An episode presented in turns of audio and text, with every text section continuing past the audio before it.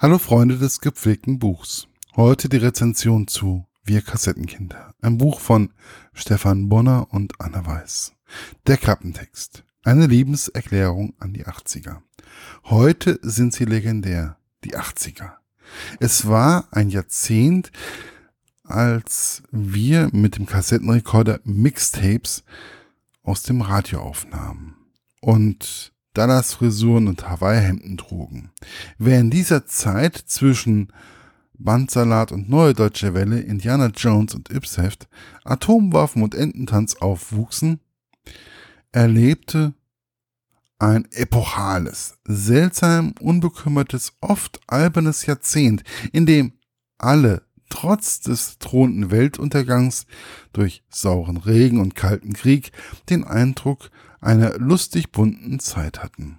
Und irgendwie fing irgendwann in jener Zeit die Zukunft an. Mit einem Augenzwinkern schauen Stefan Bonner und Anna Weiß, selbst Kinder der 80er, zurück in das Jahrzehnt, das uns prägte wie kein anderes.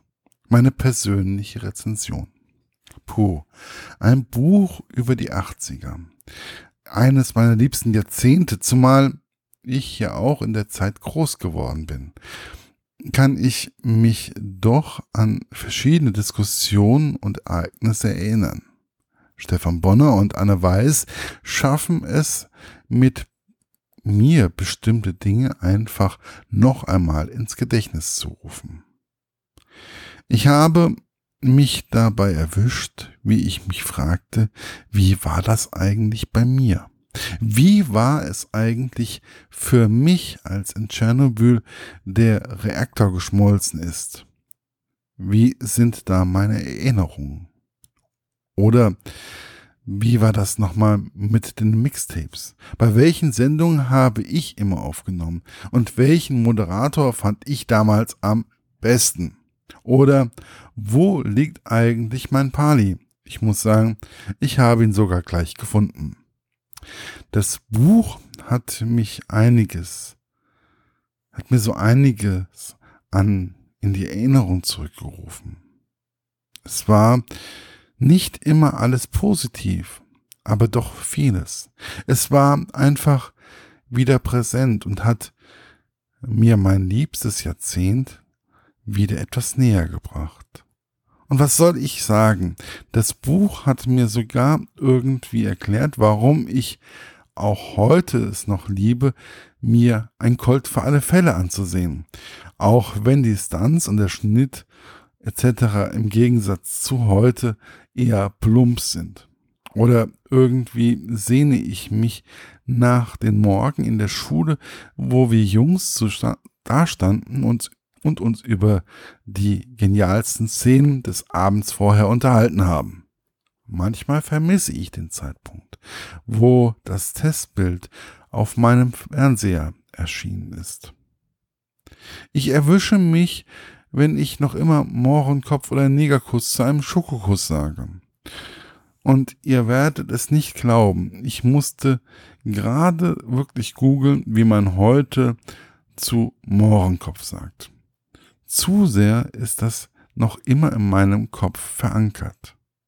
Und ich empfinde das weder rassistisch noch sonst irgendwie wertend.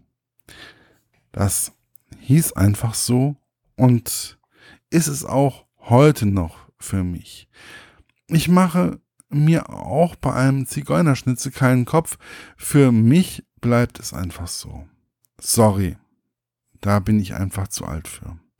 Bei dem Thema Computer und die 80er, da hätte ich noch einiges dazu schreiben oder sagen können. Was nicht unbedingt jeder weiß, da mich mein Vater für solche Dinge doch schon früh begeistert hat.